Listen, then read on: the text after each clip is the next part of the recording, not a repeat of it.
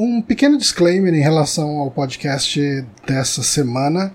É, o meu microfone deu uma pequena desregulada, então o meu áudio está um pouco estourado. Queria pedir desculpas a vocês é, por isso. Mas, é, bom, eu acho que dá para encarar esse episódio e na semana que vem eu tento deixar o áudio mais aceitável. É, valeu pela compreensão. Obrigado, pessoal. Agora que o áudio está minimamente aceitável, a gente pode falar que nesse momento, Guilherme Bonatti, é uma quinta-feira, dia 18 de março. Minhas férias estão acabando. Dia 18 de março de 2021, 21 horas e 4 minutos. Repita triste. 21 horas e 4 minutos.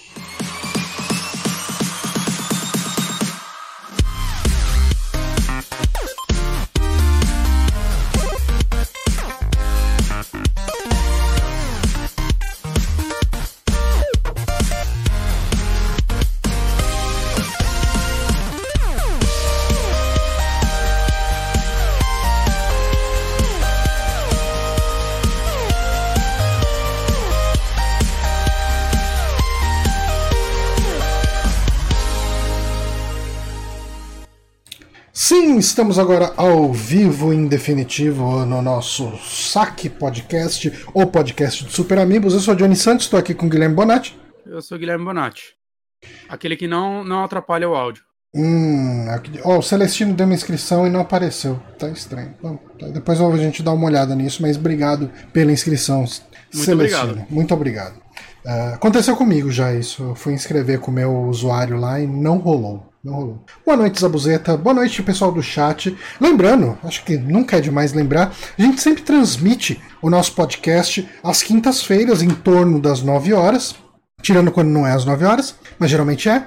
A gente está querendo mudar isso para as 8, a gente precisa só se acertar. Eu acho que é bom, agora que eu vou começar num trabalho novo, é, dar uma olhada como que vai ser a pegada lá para ver se rola migrar isso para as 8 ou não. Seria bom que a gente terminaria mais cedo.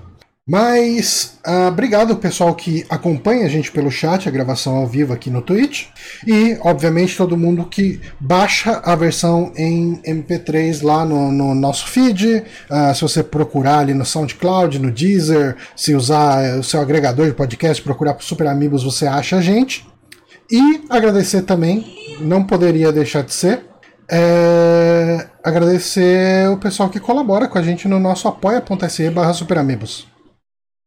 Muito obrigado. Ah, e o pessoal que, que doa a inscrição também.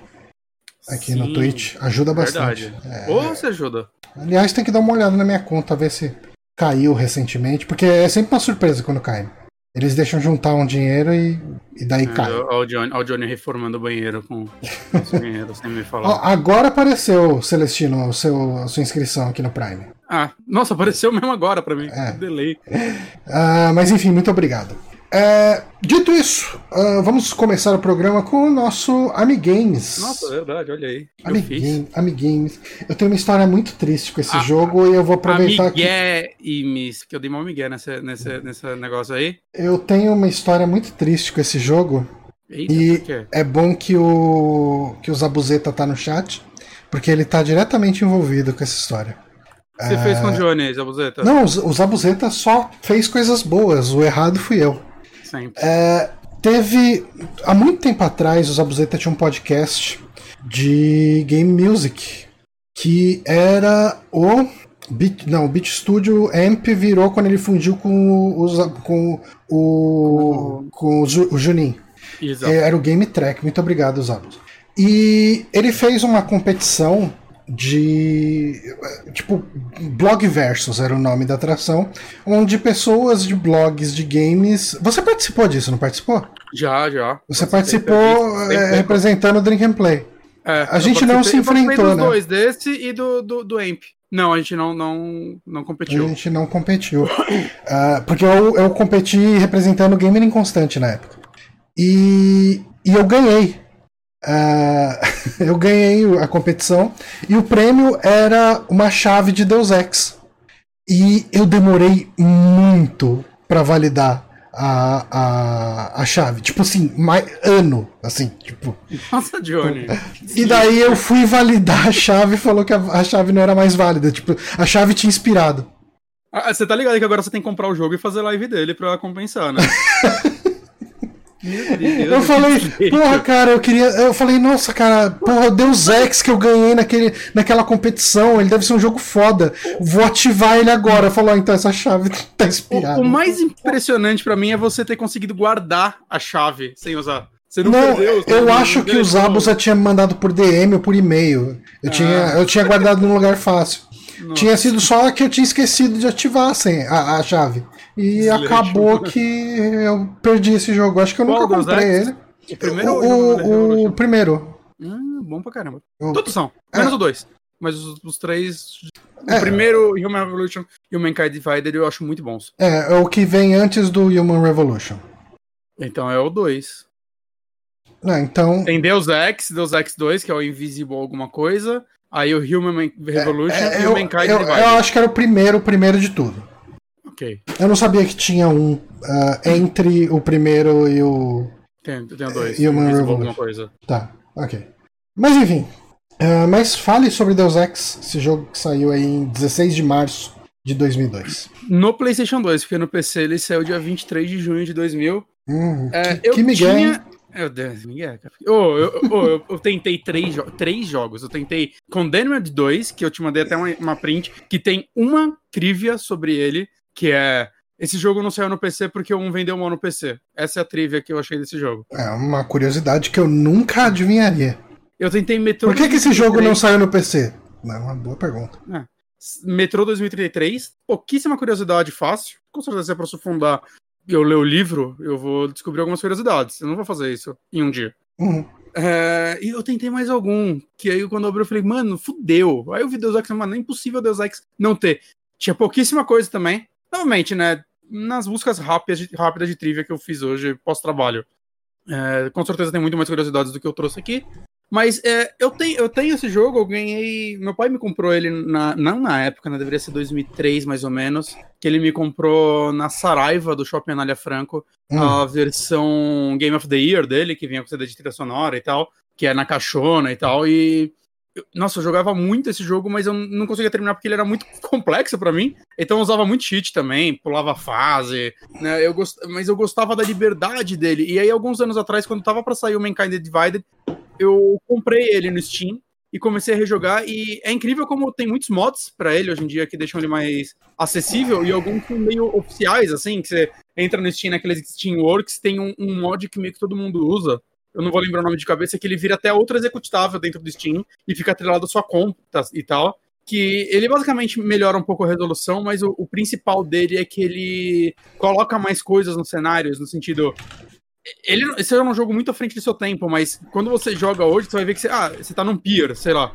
É um pier e tem uma cadeira num canto. Uhum. Então o que esse mod faz é, é, é popular de objetos o cenário para ele parecer mais um, um ambiente Okay. Saca? Então é bem legal, é, tipo, é mais legal do que parece, assim, principalmente porque tudo acaba tendo física e coisas do tipo, né? Então eu acho que o jogo fica mais agradável de se jogar hoje em dia. Oh, uma informação importante: é, eu não sei até quando vai essa promoção. É até 29 de março, então quem estiver baixando esse podcast na semana de lançamento ainda consegue comprar. Esse jogo, o Deus Ex uh, original, a, a edição Game of the Year dele tá R$1,81 no Steam. De boa, esse jogo não envelheceu mal. Eu, se vocês gostam de Immersive, Immersive Sim, podem pegar sem medo, assim. Ele é bem complexo, ele é bem mais complexo que os últimos. Saca, eu lembro até quando o moleque eu lendo uma, tipo, o jogo era em inglês, mas ele vinha com manual em português, né, no Brasil. Ah, eu ia comprar então... ele, mas eu não consegui comprar porque eu tenho ele. Aí. Eu acho Aí, que eu peguei ainda. ele em algum Humble Bundle com coisa da Square depois. Possível. Olha só, muitas histórias com esse jogo.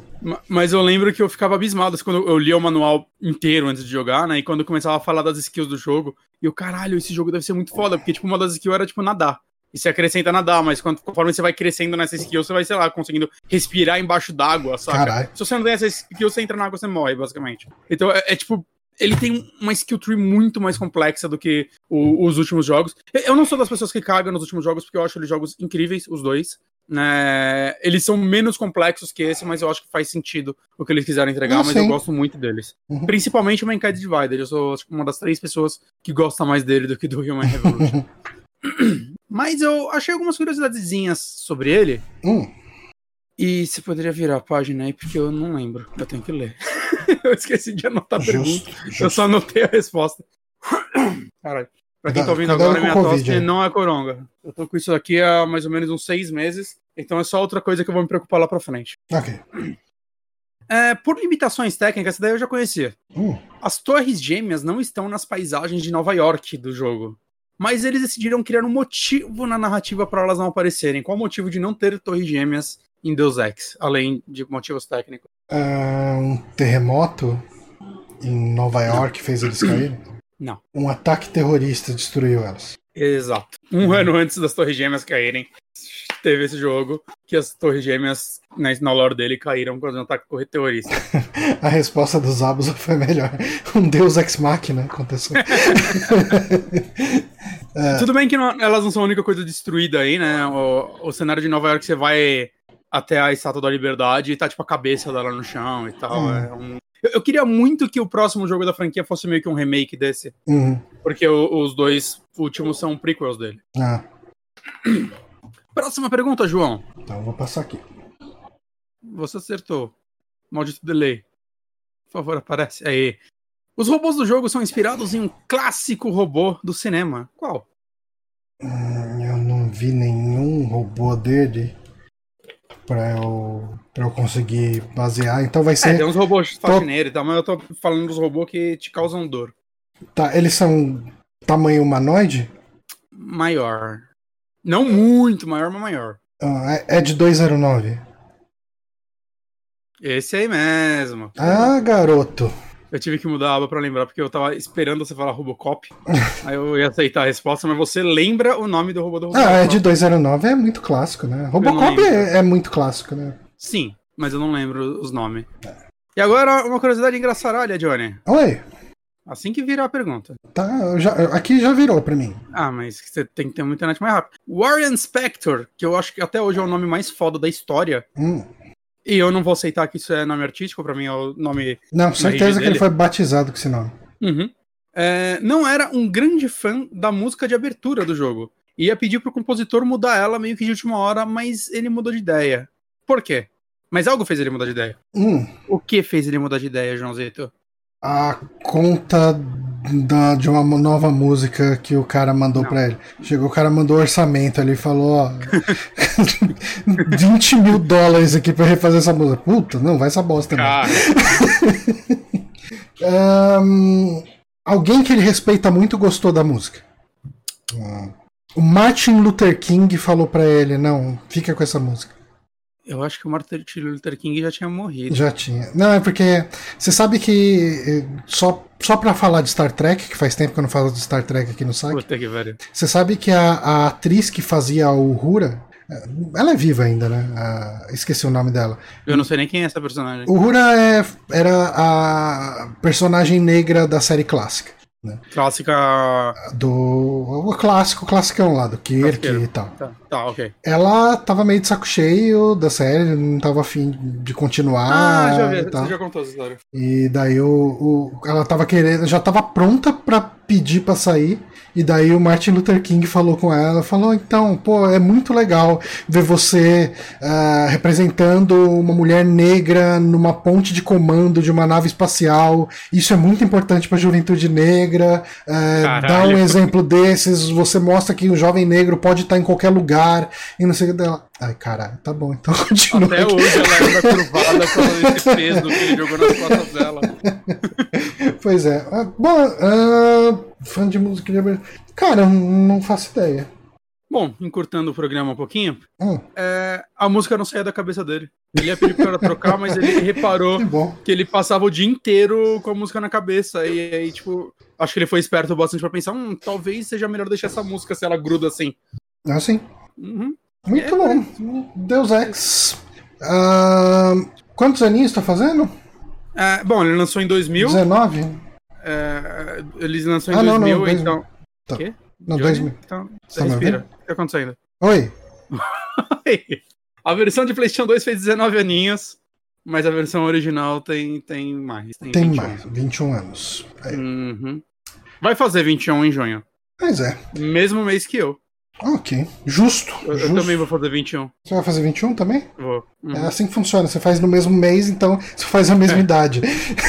é assim que funciona a idade. Uhum. Uh, justo então. Esse foi o Amiguinhos. Gente, a gente tava discutindo aqui, a gente não sabe o que vai fazer ainda, mas a gente tava discutindo que tá muito difícil fazer Amigames porque tá difícil achar curiosidade dos jogos. Às vezes a gente acha uns jogos muito bons e a gente não pode falar deles porque eles não têm nenhuma curiosidade interessante. A gente não sabe Exato. o que fazer com esse quadro. Então, uh, se vocês quiserem mandar ideias sabendo que a gente pode descartar completamente Já... as ideias que vocês vão mandar. Uh... Já teve Amigames que, cara, assim, eu fiquei horas vendo vídeos de, sei lá, Game Explain, procurando coisa. Eu preciso achar alguma coisa que eu quero falar desse jogo, saca? E é muito trabalho para fazer uma abertura de um programa que, tipo, nem vai pro YouTube. Pois é. Essa parte agora. É, é, talvez valesse a pena a gente pegar, voltar a fazer. É que o pessoal pede, pedia muito Amigames, né? É que o pessoal é. pedia Amigames também, baseado naqueles testes de, de Reddit. De Reddit, não, de. De. Como que chama? BuzzFeed. BuzzFeed, teste de BuzzFeed. Uma coisa que a gente pode fazer é só escolher um jogo, filme que tá fazendo aniversário e bater um papo sobre ele. Quero que a gente chame da merda da semana. É, talvez facilite. Se vocês odiarem essa ideia, falem. Talvez vocês é. gostem do esquema de pergunta. E aí a gente, se todo mundo gosta, a gente, né, fazer o quê? Mas se vocês acharem que pode funcionar também, vai virar mais uma indicação, de certa forma, né? Mas, não uma indicação, né? Mas uma celebração. Uma celebração. Sobre algo pode funcionar. Aí, é, bom você achar uma palavra. É, é o rebrand. Nem é. rebrand, isso, nem Cele Celebra Amiibo. Celebramibo. Celebramibo. Mas, enfim. A libração, a mibração. A, a, nossa, vamos parar com isso que a gente não vai chegar em lugar nenhum.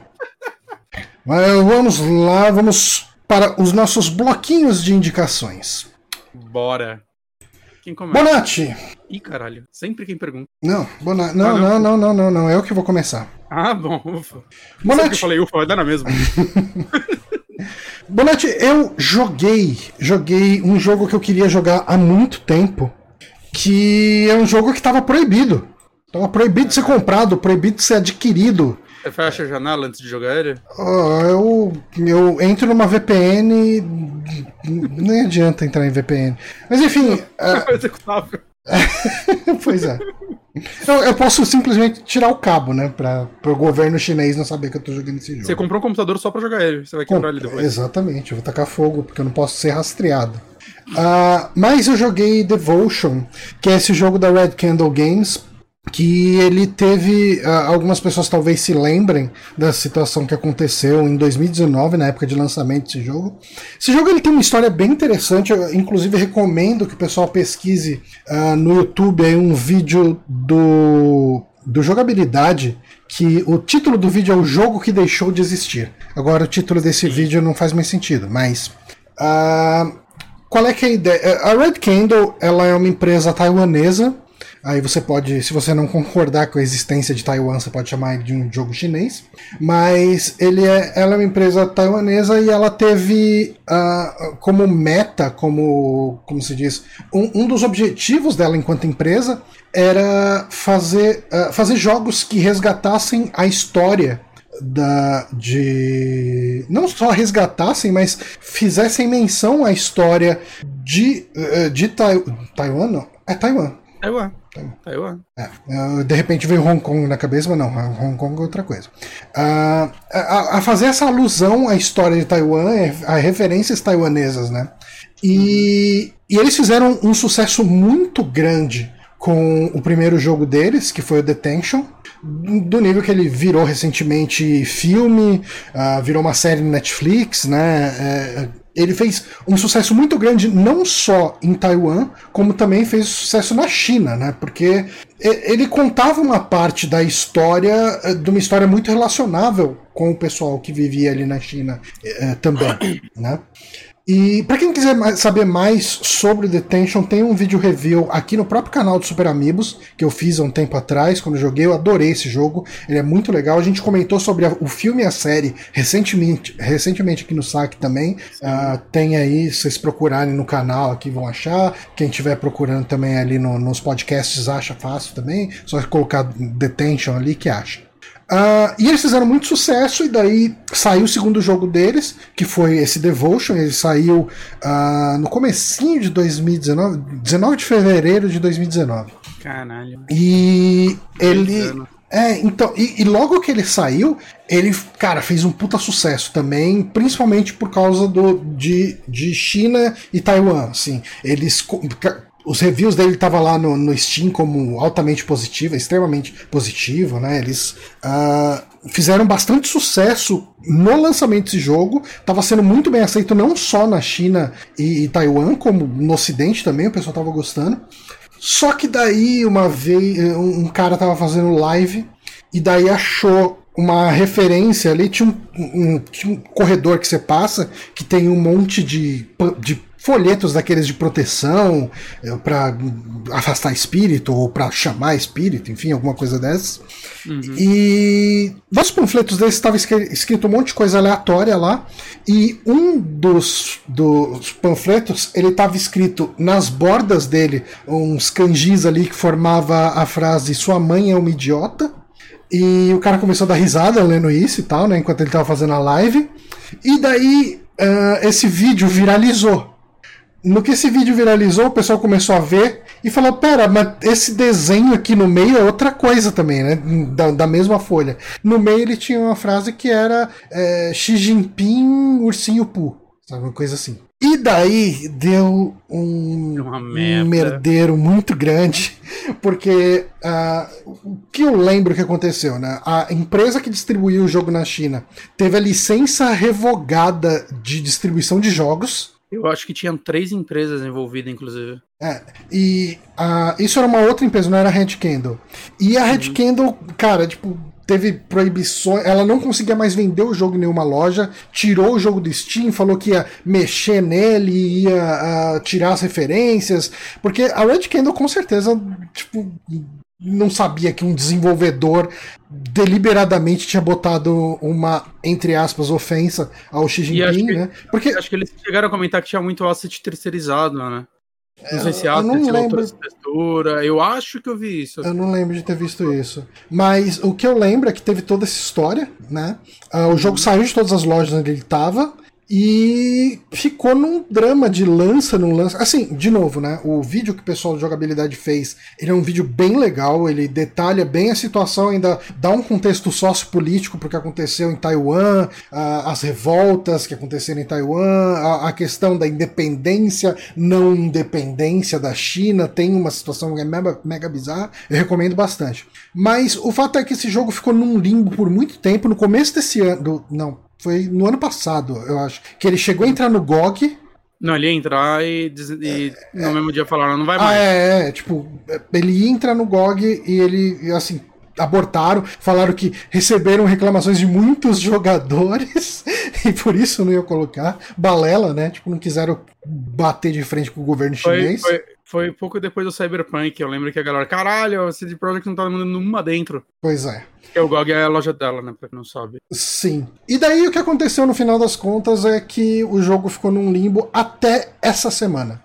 Uh, essa semana a Red Candle acabou fazendo uma loja dela, uma loja própria dela ali, e tá vendendo tanto o Devotion quanto o Detention né? Uh, inclusive... Isso é um negócio que eu sempre pensei na época, tipo, por que eles não vendem no site, né? Tipo, o que impede eu, eles? Então, Será se algo impedia mesmo? Eu, Será só infraestrutura? Eu consigo imaginar eles tendo algumas conversas com jurídico e coisas do tipo para entender, porque eles eram um estúdio muito pequeno, né? Mesmo quando saiu, quando saiu Detention, acho que eles eram umas quatro ou seis pessoas, e quando saiu Devotion, acho que eles eram 12 pessoas. Eles não eram um estúdio que tinha um, eles tinham uma publisher por trás, então. Uh... E o Detention, pelo que eu sei, ele vendeu muito bem, assim, deu muito certo. Uhum. E o Devotion deveria seguir o mesmo caminho, porque é, na, na, uma semana que ele existiu, ele foi muito elogiado. Uhum. É, o Peter PPL perguntou se essa mensagem foi retirada nessa versão. Olha, eu não posso te afirmar com 100% de certeza, mas o meu bom senso diz que sim.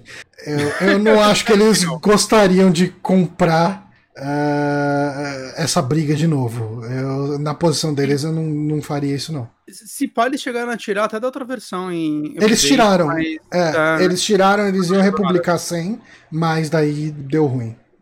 Uh, mas aí uh, eles conseguiram lançar agora. O jogo ele tá barato. O problema é que o dólar tá caro, né? Porque o preço desse jogo tá 16 dólares na loja deles. O problema é que, como o, o dólar tá quase 6 reais, ou em alguns lugares já tá 6 reais, isso dá 100 reais mais ou menos ali, um pouco mais talvez. E. Mas enfim, pelo menos agora eu tive a oportunidade de comprar. Não só comprar, como eu joguei até o final já. É, aproveitei ah, que eu tava de férias. Ele não é longo. Eu, eu terminei ele em duas partidas, eu devo ter terminado em umas 5 horas, talvez. Eu não sei porque, como ele não tá em nenhuma plataforma, eu não tenho como calcular as horas né, que eu, que eu, eu joguei dele. Tempo bom para um jogo de terror é, que não vai ter ação e coisas do tipo, saca? Uhum. Pra você não se acostumar demais com o tipo de tensão que ele quer te passar. Sim, eu concordo com você. Eu acho que pro escopo. Cara, eu acho que a história que ele quer contar, ela é muito bem contada uh, dentro desse intervalo, sabe? Tipo, eu, eu gostei muito do jogo, eu gostei um pouco menos do finalzinho dele. Mas assim, eu tinha gostado um pouco menos. Daí eu fui procurar vídeos, reviews, análises e tal, do pessoal analisando com spoiler, né? Não é o que a gente vai fazer aqui. Mas. E, e daí eu falei, ok, eu entendi um pouco melhor o que aconteceu. Eu tinha uma ideia mas algumas coisas ficaram mais claras vendo análises de outras pessoas. E eu falei, não, ok, tipo, gostei do que. Gostei bastante da experiência que foi contada aqui. Mas sobre o que, que é o jogo, né? Sobre o que, que é Devotion. Eu, eu, eu rolei para baixo aqui um negócio que eu acho que eu já tô vendo muito jogo no vídeo. não quero mais, mais ver nada. Tá. É, esse vídeo. Cara, esse vídeo do. Ele tem um walkthrough, long play. 2 horas e 26, mas é possivelmente que a pessoa não, a pessoa já tinha todos os puzzles resolvidos de cabeça, né? É, uhum. Cara, é bem capaz que o jogo tenha em torno de umas 3 horas, talvez. É, eu olhei agora no Hollow to Beat, ele tem tipo 3 horas e meia. É, é, eu acho que foi por aí. Como eu disse, eu terminei em duas jogadas, né? É, ele, é, ele não é longo, ele é bem curtinho. Uh, mas enfim, o, o, jogo ele começa com um, uma, você tá no papel uh, da, do pai de uma família, né? Uhum. E essa família é composta pela esposa e por uma filha. E o jogo ele começa com o pai sentado na frente da televisão e você ouve a mãe uh, na cozinha preparando alguma comida, né? Ali preparando o jantar ou o almoço, enfim. E ela tá falando meio com umas frivolidades, falando sobre a vida, né, deles e tal. Uh, e ela fala, ah, e a Meishin, né? E daí, de repente, esse e a Meishin entra num loop, num loop, num loop, e daí o jogo meio que começa, né? E enquanto você joga, é, você vai acompanhando a vida dessa família ao longo de três anos uh, bem específicos. Esse jogo, essa cena inicial é em 87, né? Mas uh, o jogo ele se passa intercalando momentos entre 1980, 1985 e 1986. E eu gosto muito da forma como ele intercala isso tudo, que basicamente você tem um apartamento uh, taiwanês. Isso é uma coisa que é, é, dita muito por aí, que esse jogo, quando o pessoal lá de Taiwan da China começaram a jogar ele, falar, começaram a chamar isso aqui de vó da casa, simu, eh, casa da vó simulator.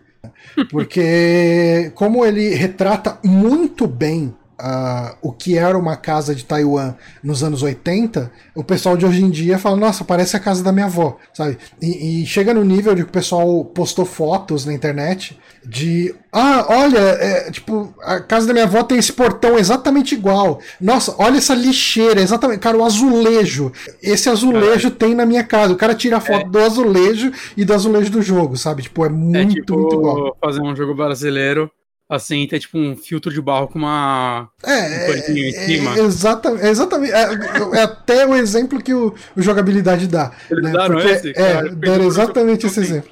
Porque é muito isso, sabe? É Ou, aquelas casas com aqueles azulejinhos bem pequenininho, lembra que. aqueles que, que tem uns cacos de vidro, que tipo, tem umas bolhas de vidro marrom.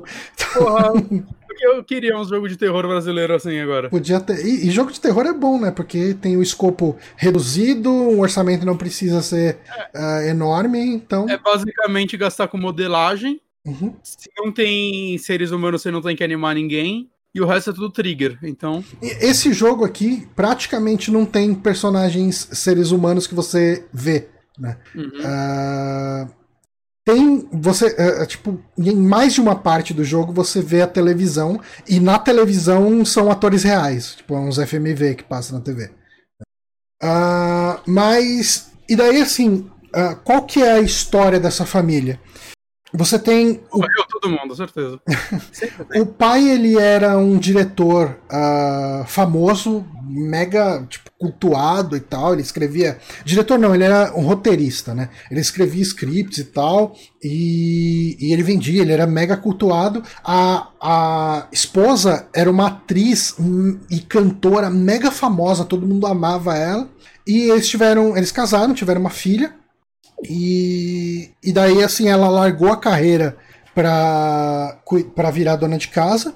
E o cara tocou uh, fazer o sustento da família, né? O, o, diretor. Só que daí o pessoal parou de gostar dos roteiros dele. Falar, não, cara, esses roteiros estão muito zoados, tipo, não tem graça. E ele começou a não conseguir vender. Ao mesmo tempo, ele não deixava a esposa dele trabalhar. E, e ao mesmo tempo, a filha tinha uns problemas de saúde. Né? Caralho. E daí, assim, você vai acompanhando esse drama familiar, mas tudo isso numa perspectiva de terror psicológico muito. Uh, uh, muito bem. Cara, eu acho que a palavra para definir esse jogo ele é um terror muito atmosférico, sabe? Ele. Da mesma forma como o Detention, ele não era um jogo muito de. Ele, o, o Detention, ele é um jogo de terror, mas ele não é um survival horror. Né? Hum. Ele é um jogo que ele tem uma atmosfera, é um jogo de bastante puzzle, né?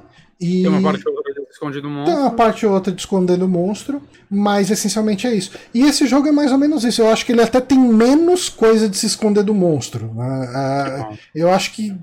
Bom, vamos deixar assim, para não dar muito spoiler. Uh, okay. Ele tem bem menos, né? E ele é um jogo com puzzles bem fáceis. E eu não fiquei travado em absolutamente nenhum puzzle. Assim, tipo, nada. É... Mas você é inteligente, né? E eu que sou burro. Não, cara, os puzzles deles são muito automáticos. Muito, muito automáticos, assim, hum. se resolver. Não é... é... nem aqueles que faz você se sentir inteligente. Ele... Não, não, não, não. É, é só fazer, assim. Entendi. E é, ele começa, né? No começo, esses três anos eles funcionam de uma forma meio linear. Né? Tipo, você começa em 1980, aí você vai fazer uma série de puzzles no apartamento em 1980, aí depois você vai pro apartamento em 85, e daí vai ter algumas coisas diferentes, você vai acompanhar. Isso é uma coisa bem legal no storytelling dele, que você vê a história sendo contada pelas mudanças no apartamento. Né? Inclusive a decadência da família, uh, o que está acontecendo com aquela família ali, você vê observando o, o que está acontecendo no apartamento, né? E, e 86 também é a mesma coisa, né? Tipo, você vai jogar cada uma dessas partes separado, mas em determinado momento o jogo ele, ele vira uma coisa legal que o hall do apartamento vira um hub, né? E os três anos, cada ano é um dos apartamentos do hall. Então você entra no apartamento, tipo, num dos apartamentos ali do hall, você tá no apartamento em 1980. Você entra no outro apartamento, você tá nele em 1975, sabe? Tal. E, uhum. e uma coisa que ele faz muito bem é. Ele é um apartamento. Cara, pensa em Secap, Coab, pensa em apartamento pequeno, popular, sabe? Tipo, bem pequeno mesmo. E como ele é bem pequeno, ele tem muito corredor e curva, é, portinho estreito, corredor estreito, né? Portinho estreito e tal. E uma coisa que ele faz mais de uma vez é você chega, você faz o caminho, uh, vai até o fundo ali, entra na, no quarto dos pais. Aí você faz o que você tem que fazer lá. Você dá meia volta, o corredor já mudou completamente. É como se tivesse acontecido uma coisa lá, sabe? Você, você vira para entrar no quarto da criança, o quarto tá diferente da vez que você entrou da outra vez, sabe? E isso ajuda muito a criar esse terror atmosférico. É, é, assim, esse tipo de, de mudança, né? Você olhou, você entra num negócio, virou a câmera e é outro. É algo que acho que até padronizou nesse gênero, né? Ah, tipo, os Layer of Fear mesmo é, é uma parada. O jogo é basicamente sobre isso. Uhum. Né? É, você acha. É que eu não sei se você jogou outros jogos que fazem isso. Não, não. Você dá uma base de. Eu ah, não, mas. É, é, eu, melhor, cara, eu não jogo muito jogo de terror, né? Eu, eu tenho. Eu, eu hoje em dia eu tenho um pouco menos de medo, sabe? Eu tinha muito medo de jogo de terror. Uh, talvez quem acompanha o site há mais tempo lembre se, da, se lembre da, do quão patético foi eu jogando Darkwood, cagando de medo numa casinha enquanto a casa estava sendo devorada por lobisomem e eu praticamente dropei o jogo no meio da live porque eu tava morrendo de medo. Hoje em dia, se eu for jogar aqui. Hum? Johnny, tem que ir pra lá, eu sei, então vai. Não, tô com medo.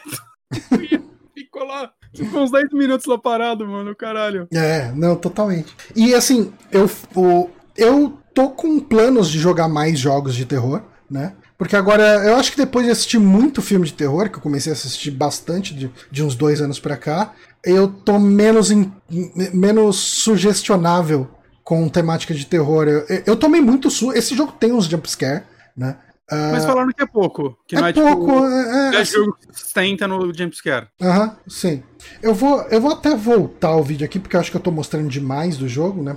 Principalmente sendo um jogo curto. Ah, eu subi a câmera, é. que porra, é verdade. Eu tô vendo um monte de coisa. É. Mas. é, e. Assim, mas pelo fato de eu ter gostado tanto do Detention eu falei, porra, eu quero jogar outro jogo deles, principalmente porque a questão da, da, do storytelling e da ambientação, sabe? Uhum. Tipo, ele conta uma história. E o lance todo de Devotion é um lance que não ficou tão claro para mim. E esse foi o ponto que eu peguei no, nas análises que eu fui ler depois, assistir depois, melhor dizendo. E porque é uma coisa que não faz parte da nossa realidade, né? Não faz parte da nossa cultura, que parece que todo o lance da história e, e isso ficou mais evidente para mim só depois de ler, é, é que o pai, uh, durante toda essa situação, ele recorre a uma religião que era relativamente popular no começo dos anos 80, ali em uhum. Taiwan, mas conforme uh, algumas influências chinesas foram ficando mais fortes em Taiwan, essa religião foi, foi perdendo uh, a força e ela foi começando a ser considerada como um culto, uma coisa meio. Ah, tipo, isso aí é crendice, sabe? Tipo, coisa do tipo. Uhum. E isso faz um papel. Essa. Tipo, eu, eu lamento um pouco não ter pego os detalhes dessa uh, religião, desse culto, enquanto eu tava jogando. Tipo, no final do jogo fica bem evidente porque ele começa a mencionar mais isso. Mas eh, tem evidências durante o jogo que, vendo esses vídeos, eu acabei. acabei uh, acabei aprendendo, né? Sobre, não vou falar, acabei notando porque alguém tá explicitamente me falando: olha isso aqui, ó, oh, notei isso que a pessoa tá me explicando. Mas assim, um, ele é. Cara, uma coisa que me impressionou, eu, eu acho que eu nunca tinha ido muito atrás dele, é, de ver gameplay dele, de ver ele rodando, nem nada do tipo. Ele é muito bonito, cara. Ele é muito bem feito, ele é muito fotorrealista, ele é muito. É, é tudo muito detalhado é os cenários, cara, assim. E, e eu acho que, como ele tem muito esse lance de. Como você disse, né? Que é um, é um clichê, entre aspas, esse tipo de jogo. A referência que eu tinha e que me veio jogando ele é o. O PT, né? O Playable Teaser lá do, uhum. do Silent Hills, do Kojima. Que é aquele lance, né? Você tá no mesmo apartamento, você gira em torno daquele apartamento várias vezes e cada hora que você faz um loop, entre aspas, você vai ver coisas diferentes. Ele ele funciona, eu acho que ele é um jogo muito indicado para viúvas do PT no sentido do jogo, não do partido político. Uh, eu recomendo ele demais. Eu acho que ele tem uma, uh, um terror atmosférico muito bem feito. Ele tem uma imagética muito legal, sabe? Ele, ele faz umas referências visuais. É aquele lance, né? O que a gente não conhece acaba sendo mais assustador.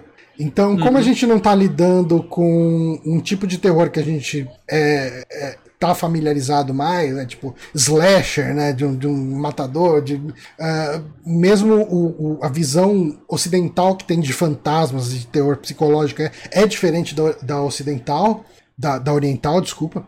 É, ele funciona muito para montar esse clima de terror pela estranheza, sabe?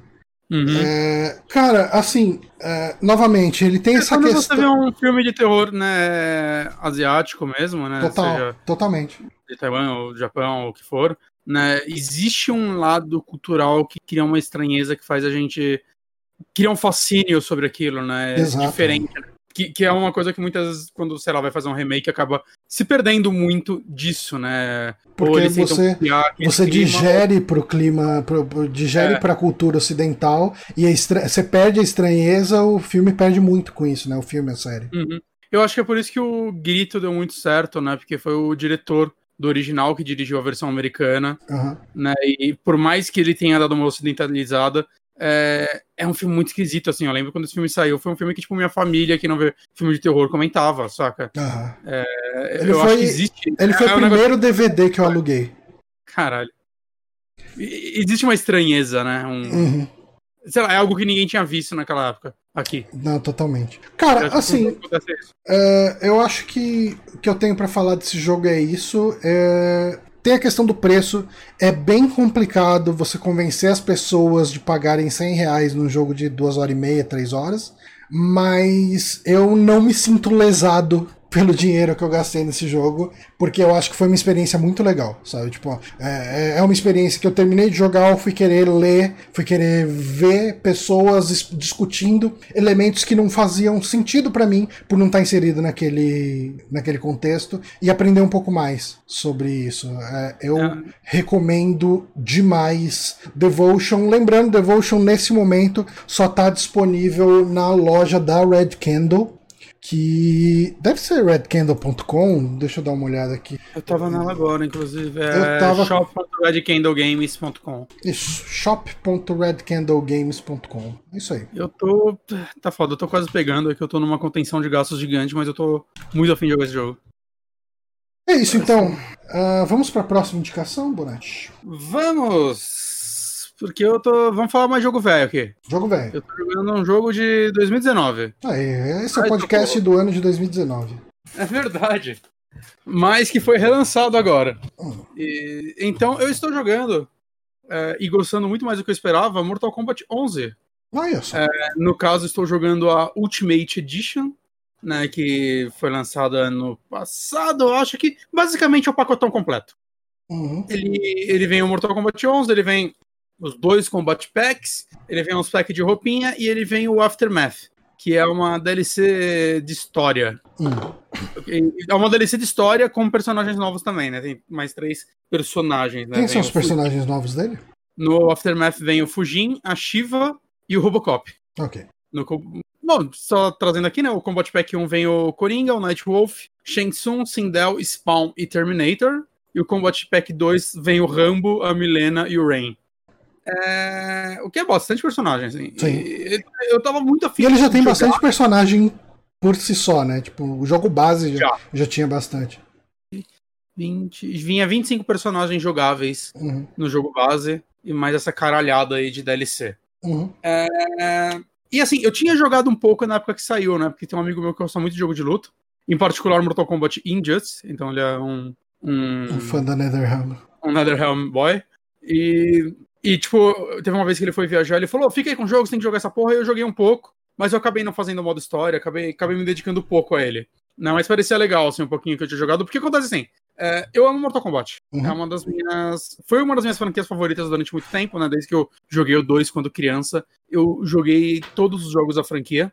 Inclusive, tipo, Special Forces, Shaolin Monks, Mythology Sub-Zero. Por muito tempo eu me importei com a lore de Mortal Kombat. E e eu sou uma das pessoas que não odeia os jogos de PlayStation 2. Em particular o Deception, eu lembro que eu gostava muito dele, mas o Dead Alliance era muito legal. O Armageddon foi meio decepcionante, porque não tinha Fatality. Não tinha Fatality, mas não tinha Fatality exclusivo para cada lutador. É. Ele tinha um lance de você ir montando os Fatalities. É... Era só uma forma deles não terem que fazer dois Fatalities para cada um de todos os personagens da história da franquia, que é o que tinha nesse jogo. Hum. E, e, é uma franquia que eu acho que é interessante, porque assim, o Ed Boon toma conta dela até hoje, né? O John Tobias saiu já há muito tempo. E eu sinto que ele. Primeiro, ele se importa muito com a lore desse jogo. Ele, ele, ele é um cara que é importante para ele o jogo ter lore. E historinha e tudo mais. E não vou nem falar que é desde o do 9, né? Que é o de 2011. É, desde o Mortal Kombat versus DC, ele tinha um modo história bem interessante, que já era esse esquema de ter as lutas é, intercaladas com várias cinematics, né?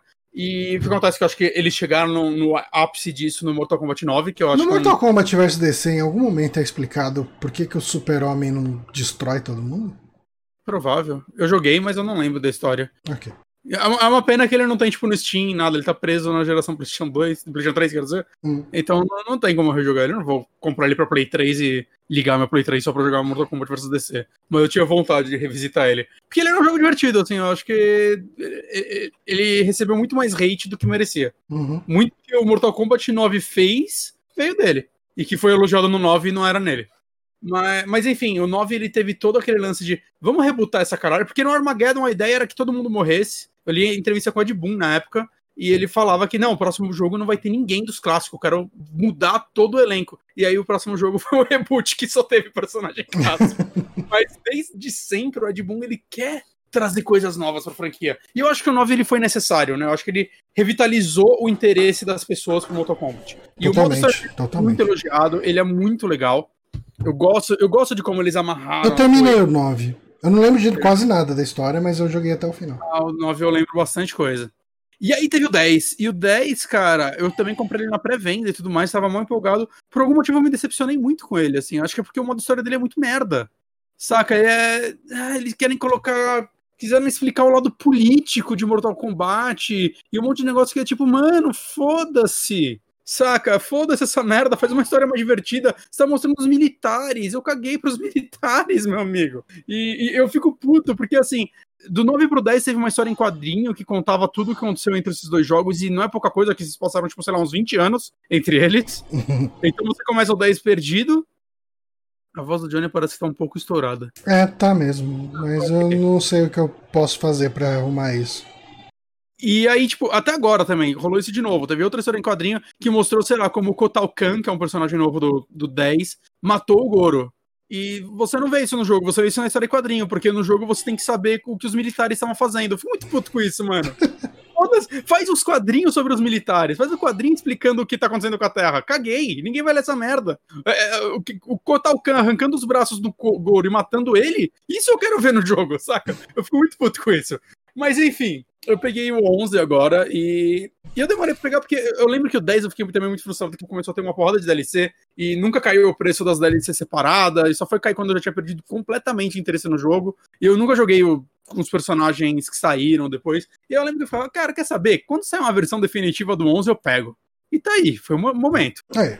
Só saiu como tava 50% de desconto. Aí eu falei, acho que agora vale. Agora, agora eu acho que é o momento de eu jogar minha, minha lutinha de novo. Vamos ver qual é que é. E outra coisa que me motivou a querer pegar ele agora também é o lance de que ele tem versão pra nova geração, né? Pro PlayStation 5, pro Xbox Series X e S. Né, e não é tipo o jogo do PlayStation 4 rodando com melhorias, né? Ele é realmente uma versão nativa desses consoles que tem basicamente melhorias gráficas, né?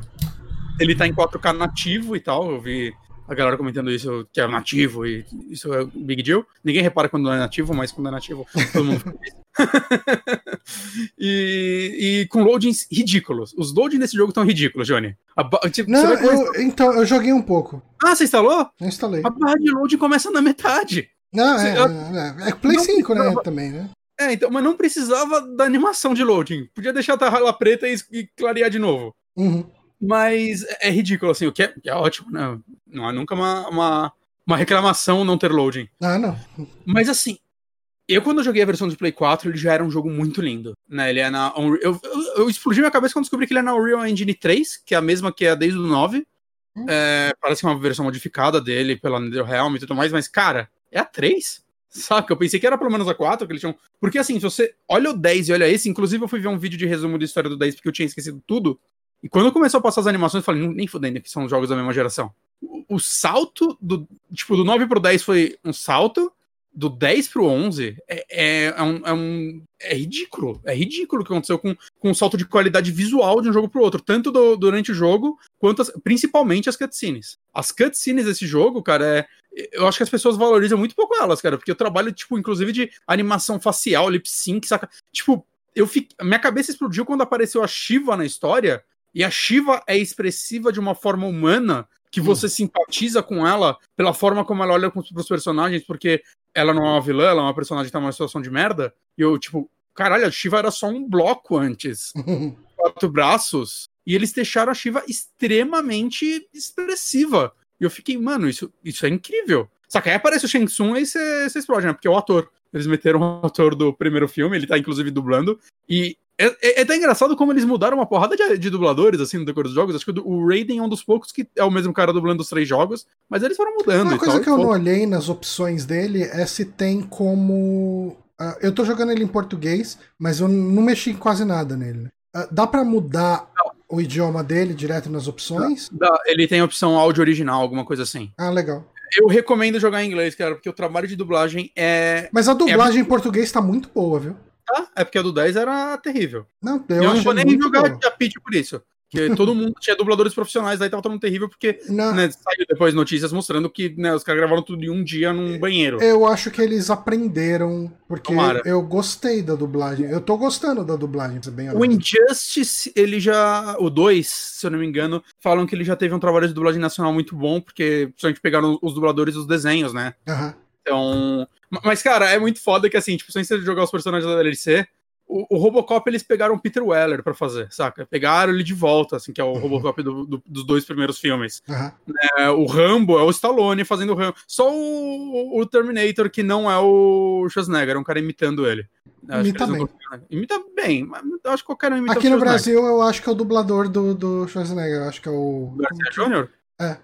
Olha aí. Então tá melhor que o americano. E o Coringa não é o Mark Hamill, é um outro cara que dublou ele, acho que em outros jogos também. Acho que ele... O Coringa é o dublador do desenho, do. Ah, é? Ah, legal. Do desenho, do, do desenho aqui no Brasil. Mas enfim, eu acabei o modo história e o modo. a história Aftermath, que veio depois, e eu não esperava ter me divertido tanto com esse modo, assim, principalmente depois da decepção do 10. Uhum. Né? Basicamente, assim, após o final do 10, o Raiden. Vocês venceram o Shinnok. E basicamente, o, no comecinho desse jogo, assim, para quem spoilers dos antigos, né? Mas uh, o Raiden ficou meio, foi meio corrompido pelo amuleto do, do Quan Chi que ele tá usando, ou é do Shinnok, agora eu já não lembro mais. E aí o Raiden ficou malvadão, ele virou um ditador que saiu, tipo, destruindo todos os reinos que não eram a favor do que ele fazia, basicamente. Que ofereciam qualquer resistência. E no comecinho desse jogo ele arranca a cabeça do, do, do Shinnok, só que o Shinnok é imortal, então ele só fica lá agonizando e sufocando para sempre. E aí aparece uma personagem nova, que eles amam personagens novos. E eu amo que eles tentam sempre criar personagens novos. Que é a Crônica. Crônica. Que não bosta. Basicamente, ela é a mãe do Shinnok, assim, ela controla o tempo. E ela tem um plano maligno de reescrever o tempo sem o Raiden. Bom, para reescrever o tempo sem o Raiden, porque o Raiden tá cagando demais o rolê pra ela. E. Só que para ela não pode só fazer isso, para isso ela né, tem que pegar os vilões de volta e criar uma grande guerra, porque é um jogo de luta. E se ela não faz isso, não tem luta. É só. Exato. Ia ser só um vídeo dela controlando uma ampulheta gigante e é subir os créditos e acabar. Então não questione essas coisas. É, é um jogo de luta. é uma história de, de artes marciais, né? De Kung Fu, que seja. E o, o lance da, da, história desse jogo é que logo no comecinho, assim, rola uma missão para eles meio que finalizarem as coisas dos últimos jogos e ah, fechamos e vencemos. E aí abre um portal e começa a sair eles mesmos, de novo. Só que jovens. Começam a aparecer os personagens meio que após o Mortal Kombat 1. Eles aparecem lá e todo mundo fica se olhando e falando, mas que porra é essa? E aí o Raiden desaparece e aparece um Raiden bonzinho de novo. E aí, tipo, basicamente a crônica misturou os tempos e trouxe todo mundo de volta pra fuder tudo. E mais uma vez eles começam a reescrever a história. O lance desse jogo é que, tipo, primeiro é que ele tinha matado muita gente nos últimos jogos, gente. Não tinha como seguir isso. Sabe? E, tipo, todo mundo já virou de lado. Então, o, tipo, o Liu Kang, a Kitana, o Kung Lao, eles eram evil, porque eles tinham morrido e foram ressuscitados pelo Quan Chi. E aí eles tinham memórias de do Raiden ser um filho da puta, porque ele é e eles viraram evil e estavam do lado do, do Shao Kahn e do Shinnok, o que seja. E o lance é que aí chega o, a galera antes dessa merda toda. E uma coisa que eu já gostei de cara nesse jogo é que, tipo, ele, diferente do 10, ele sabe dosar quando se levar a sério e quando cagar tudo, saca? Tipo, o Johnny Cage, ele virou meio militar, assim, tipo, ele ainda é um ator, mas como ele tá casado com a Sônia, a, a, a filha dele, a Cassie, Case, a Cassie Cage, também é uma militar e tudo mais, ele tá lá, tipo, meio que envolvido, mas tipo, ele, ah, mas eu tenho uma missão mais importante. Aí a Sony, oh, vai gravar outro filme, né? Ele, é, faz parte da minha vida. Mas ele, ele é um personagem um pouco mais sério, e aí chega aquele Johnny Cage dos jogos antigos que era só um babaca. E, e é muito bom que é só esse o Johnny Cage antigo falando, tipo, daquele jeito, tipo, meio do que. Ele parece o do Nuke daquele universo, saca? Ele é machista, ele é escroto, e o Johnny Cage no presente olhando para ele assim, putaço, assim, ele, mano. E ele virando pra Sônia jovem falando, eu vou mudar, eu acredito em mim. Saca? e vai acontecendo várias coisas. Tipo, eu acho que ele vai sabendo dosar muito bem essa, essas partes, assim, tipo, assim que eles contam tudo o que aconteceu, aí vira o, o Liu Kang o, e o Kung Lao, assim. Eu gosto muito da relação dos dois também. Que eles, eles têm uma relação agora que eles são, tipo, dois brothers, assim. Eles são dois brothers das artes marciais que estão aí pra, pra salvar o mundo. E. Acho que o Liu Kang ele vira e fala: ah, mas tudo bem, eu tenho certeza que os nossos eus do, desse universo já devem estar cuidando disso. eu fiquei, hum, a gente tem que conversar. Eles estão agora zumbis do mal, saca? E, e, cara, o jogo ele vai ele vai intercalando muito isso ao mesmo tempo que a história se leva a sério, né? Gente, quando, sei lá, personagens morrem, porque é Mortal Kombat, eu acho que tem um peso quanto a isso. Eu gosto muito que, por exemplo, o Scorpion nesse jogo, ele não só superou é, as coisas que aconteceu de pilha errada com o Sub-Zero e tudo mais, como ele e o Sub-Zero também agora são brothers, eles fazem as coisas juntos, eles estão nas missões juntos, né? Aí vocês estão vendo o vídeo, ele tá, uhum. eles estão indo acabar com as fábricas de robôs, que eu acho muito estranho que você luta contra o Cyrex e o Sector, só que você não pode controlar eles, eles não são personagens jogáveis, mas eles estão no jogo. Se eu não me engano, dentro do 9 tem isso. 9 tem uns dois personagens também que você não joga com eles, mas você luta no modo história. E tem golpes específicos. Né? É, é que, que, no PC, inclusive, a galera conseguiu hackear para você jogar com eles.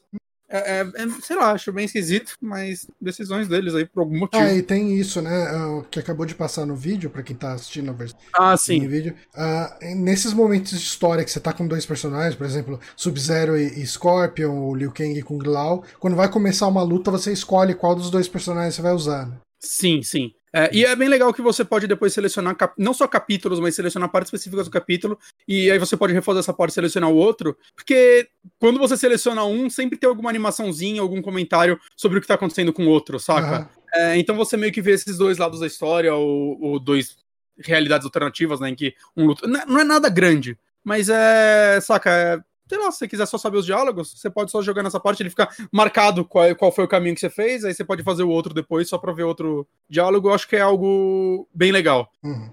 Mas, mas assim, eu poderia falar tanto da história. Eu, eu, eu gosto muito. O Liu Kang, eu acho que ele quase. Não sei se ele virou uma piada no jogo, mas ele, talvez entre os fãs, de que ele é o escolhido que nunca dá certo, né? Porque sempre dá errado os negócios com ele. E eu gosto que nesse jogo, por mais que o Liu Kang nunca tenha sido meu personagem favorito ou algo do tipo, é, eu gosto que ele tem relevância de novo. Hum. Saca? É, ah, legal, assim, o Liu Kang agora é vilão, mas, tipo, sei lá, ele, ele faz parte de um. Ele, ele foi o primeiro protagonista, né? Que foi mudando uhum. muito pro Scorpion e Sub-Zero depois que foram vendo que eles são os melhores personagens mesmo. Mas eu não sei, eu, eu achei legal eles retomarem a importância do Liu Kang e é bem importante, assim, uhum. a história dele o que acontece com ele é um negócio. É, eu tô bem no começo da história ainda. Eu tô, no... eu tô na parte que o Jax acabou de aparecer, vai. Tipo, que a ah, crônica okay. foi falar com o Jax. É, eu não gosto da história do Jax nesse jogo. É, é, do Jax do, do presente, assim, eu não gosto dos rumos da história dele, eu achei meio caído. Mas, mas cara, assim, é muito legal. É, eu gosto. Cara, tem algumas cenas de animação aí de ação eu quero, tipo, a DC, a Warner provavelmente contratou um estúdio de suporte para fazer essas animações junto com eles, porque é, absurdo, assim, tem uma cena sem muito spoiler que eles querem mostrar uma luta entre dois personagens, que eu não vou falar quem são, e eles querem mostrar que essa luta já aconteceu em diversas realidades alternativas, e o resultado é sempre o mesmo, saca? E para mostrar isso é tipo, os dois estão lutando e a cada corte de câmera, eles estão num cenário diferente, com roupas diferentes, mostrando: ah, nesse cenário esse personagem era X esse ele é Y. Nesse cenário, esse personagem tava assim e esse tava assim. Saca? E, tipo, vai cortando a cada corte de. Às vezes eles vão re repetindo até algumas cenas, saca? Mas sempre a cada corte de câmera mostrando eles num lugar diferente, uma situação diferente, que sem explicar você já consegue ver, tipo, a história, uma história gigantesca, assim, de realidades em que isso deu merda. E é tão bem feita essa cena. Saca? É, uma montagem tão boa. E tem várias outras assim, de cenas de guerra mesmo, entre os reinos. E é, o Ed Boon é acreditado como diretor, mas ou, a Warner botou, ele falou: você vai fazer uma faculdade, então você vai aprender, você vai Ou, tipo, né, eu até conversei com um amigo meu, Diógenes, ele, ele manja mais essa área, né? Que ele é formado nisso e tudo mais. E ele comentou, né, que muitas vezes assim, o diretor e o cara que é, realmente faz as animações e dirige parte das animações. É, normalmente é são dois cargos separados e tudo mais, e pode ser só por isso que tipo, o Ed Boon é meio acreditado sozinho como diretor, mas tipo, não é necessariamente ele que fez o storyboard e. Hum. Saca? E, e deu a direção dessa cena, né? Ele foi mais o roteirista e o cara que aprovava. E eu acho que é bem mais possível que seja isso, porque né, é, é o lance. Cara, é, é um salto assim eu acho que as pessoas deveriam valorizar mais o que esse jogo faz nesse quesito, de uhum. verdade. Gostando ou não da história, não tô falando se você deve gostar ou não da história. Eu tô falando em qualidade de produção. Sim. E eu acho que isso reflete pro jogo inteiro, não é engraçado. Tô falando de jogo de luta, eu só tô falando da história dele, que é o que a maioria das pessoas vão pular. Desculpa, eu, eu gosto do Lord Mortal Kombat, gente. É, o jogo em si também, para mim, assim, mecanicamente, ele é disparado o melhor da franquia, na minha opinião. É... Primeiro que ele é muito mais técnico do que eu até gostaria que ele fosse.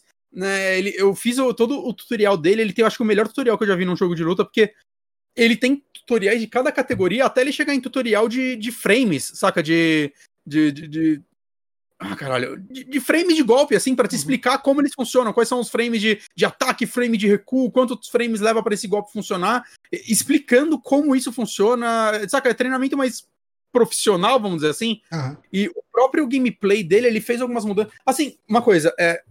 Talvez as maiores comparações que eu vou fazer vão ser com 9, talvez algumas dessas mudanças tenham vindo no 10 e eu não lembro, saca? Porque eu realmente eu joguei muito 9. O 9 eu, eu fiz tudo naquela porra, só não platinei porque é impossível. Tem que jogar 24 horas com cada personagem e fazer uma porrada de coisa. É, é impossível platinar aquele jogo. Mas experimentou online, bom, já chegou lá, eu joguei uma partida online. Tive um input lagzinho, mas não foi um negócio absurdo, mas também não é gostoso. Hum. Saca? É, eu tô feliz que esse jogo tem uma. Assim como, sei lá, o último jogo de luta que eu joguei muito foi o último Smash Bros, porque tem um conteúdo offline gigantesco e foi isso que me prendeu naquele jogo e esse aqui é a mesma coisa, saca? Então, talvez eu experimente um pouquinho mais online, né? Tem alguns ouvintes que vieram falar comigo pra gente marcar de jogar junto, então eu topo. Eu sou muito ruim, mas eu topo. Mas o que a única partida que eu joguei foi uma experiência tipo, ah, funciona, hum. mas tem, tem um lagzinho, tem, não é fluido que nem se jogar sozinho. É, mas enfim, a maioria das comparações que eu vou fazer são com 9. Se alguma coisa que eu falar aqui, alguma mudança que eu trouxer aqui já existia no 10, me desculpa, eu esqueci, saca? É, mas o que acontece? Uma das coisas que marcou desde o 9 foi os X-Ray. E. Que era tipo o especial do jogo, né? Você basicamente enchia umas barras especial que você poderia usar elas para dar uns golpes mais. Ah, sei lá, você vai dar o... a bola de fogo lá do Liu Kang e você usava isso e ela ia mais forte, ou, ou o golpe dava um hit a mais, saca? Ele, ele, modificava os golpes já existentes dos personagens. E quando você enchia todas as barras, ao invés de você fazer isso, você podia usar X-Ray, que basicamente eu descobri que é coisa que só amadores como eu usava direto. Porque são é muito é só legais. pelo visual, né? É, e eles dão bastante dano, mas você vê a galera que joga jogo de luta mesmo, eles nunca usavam isso, porque eles guardavam isso pra soltar um dar um counter, que acho que também contava essa barra, esses golpes para estender combo que dava mais dano do que o X-Ray, só que eles a, a, galera que manja jogar jogo de luta via que X-Ray era meio inútil. Caralho, o Kano apareceu aí no vídeo. Eu amo quando os dois Kano se encontram. Uhum. Porque o Kano jovem, ele tipo, Kano é o, é o babaca do universo. E o Kano jovem fica olhando pra ele falando: Caralho, eu tenho 50 anos e sou sarado! E dando uhum. soquinho nele, assim. Ele fica muito feliz, é da hora. E, enfim, eu. O que acontece é que nesse novo eles mudaram como funcionam essas coisas. Então o que acontece? Você tem essa barra de especial que ela é usada para os golpes e somente para os golpes. E tem uma segunda barra que é usada para para você dar parry, para quando você cair você levantar mais rápido, saca para você fazer essas coisas mais defensivas, vamos chamar assim. E essas barras vão sempre aumentando conforme o tempo. E elas aumentam até que bem rápido. Então você tem que. É, o, o que eu gosto, o jogo te motiva a ficar aprendendo e usando essas habilidades. E durante a luta, às vezes você, por exemplo, se você vai me dar um, um golpe, eu abaixo de um gancho bem rápido, a gente acerta um golpe no momento que seja quase um counter de, de oportunidade, vai dar um X-Ray dando, quebrando sua jugular enquanto eu dou o counter. Saca? E é muito foda que, tipo, essas cenas agora, eu sinto que elas não são pré-render, eu acho, mas parece que elas são, porque muda o visual, né? O jogo até cai pra 30 FPS nessas horas, mas é só durante a cena. E você vê que tem uma. Eles mudam o ângulo de câmera agora e tudo mais. E o que acontece é que o X-Ray agora você ativa quando você tem, acho que a coisa tipo de 30% de vida. Você libera o X-Ray, que você pode usar uma vez na luta inteira. Então, se você usou no primeiro round, você não pode usar no segundo, caso você acerte. Se você errar, você tem. Você pode usar de novo se der um cooldownzinho. Saca? Então, eu, eu gosto disso. E eu sei que muita gente não gosta, mas eu gosto porque eu não me sinto mal em usar nada que o jogo me oferece. Hum. Saca? É como quando você tá jogando algum jogo, um hack and slash ou o que for, que você tem um golpe especial e você fica guardando esse golpe especial pro chefe. Mas aí o jogo te faz um esquema que, não, quando você encher o especial, você tem 10 segundos para usar, ou algo do tipo. Uhum. E o especial é rápido e você se sente motivado. Não, então vou usar o especial sempre que ele encher. Saca? Coisa do tipo, assim, eu, eu acho que isso é um balanceamento para a gente estar tá sempre usando todas as habilidades do jogo. Eu acho isso muito, muito legal. É... No PC tem mod para essas partes que ficam 30 aí pra assim, ah, eu ouvi falar isso. Mas assim, não é algo, não é algo que atrapalha, porque normalmente não é coisa de gameplay, né? É só uma animação. Assim como os vídeos no modo história são a 30 FPS, mas seria mais legal 60? Seria, é sempre mais legal 60, mas a gente vive com isso.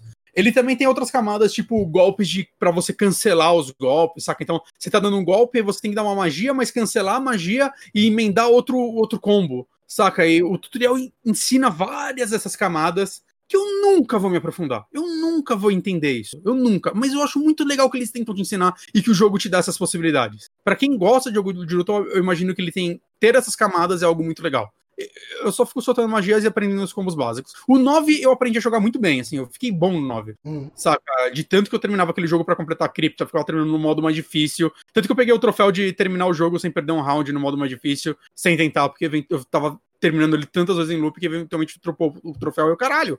Saca? Mas desde então eu nunca mais me dediquei a um jogo de luta. Eu não tenho um main nesse jogo, porque eu tô jogando modo história. Eu vou indo de um. É, eu joguei o modo história e agora eu tô jogando o modo torre, que basicamente eu escolho um personagem e vou com ele até o fim e vejo a historinha dele no final. Saca? Então eu ainda não tô me dedicando a essas coisas. Não sei, nem sei se eu vou. É, outra coisa que ele tem é a parte de customização de personagem, isso é muito legal. Tem uma parte de itens que te dão bônus que eu ainda não entendi muito bem. Eu até perguntei pro meu amigo, ele não lembra que faz um tempo que ele parou de jogar, mas ele falou: olha, ah, você vai dar mais dano umas coisas e tal. O que eu acho estranho, parece que desequilibra um jogo de luta, mas hum. sabe, cada personagem tem três itens, né? Tipo, sei lá, você vai pegar o Scorpion é a máscara, a corda e a espada. E eles você vai mudando de uma lista que você vai liberando gigantesca, e todas essas dão mudanças estéticas também. E tem a parte de que eu mais gosto, que é a cosmética. Que tem uma quantidade gigantesca de roupa para cada personagem e algumas que remetem a outras coisas, sei lá, como não tem o Reptile nesse jogo, que eu acho bem estranho, tá? Ah, é, a tem pergunta o... até do Power Otaku agora. Perguntou: tem o lagarto? Esqueci o nome. Adorava ele. Não tem o Reptile.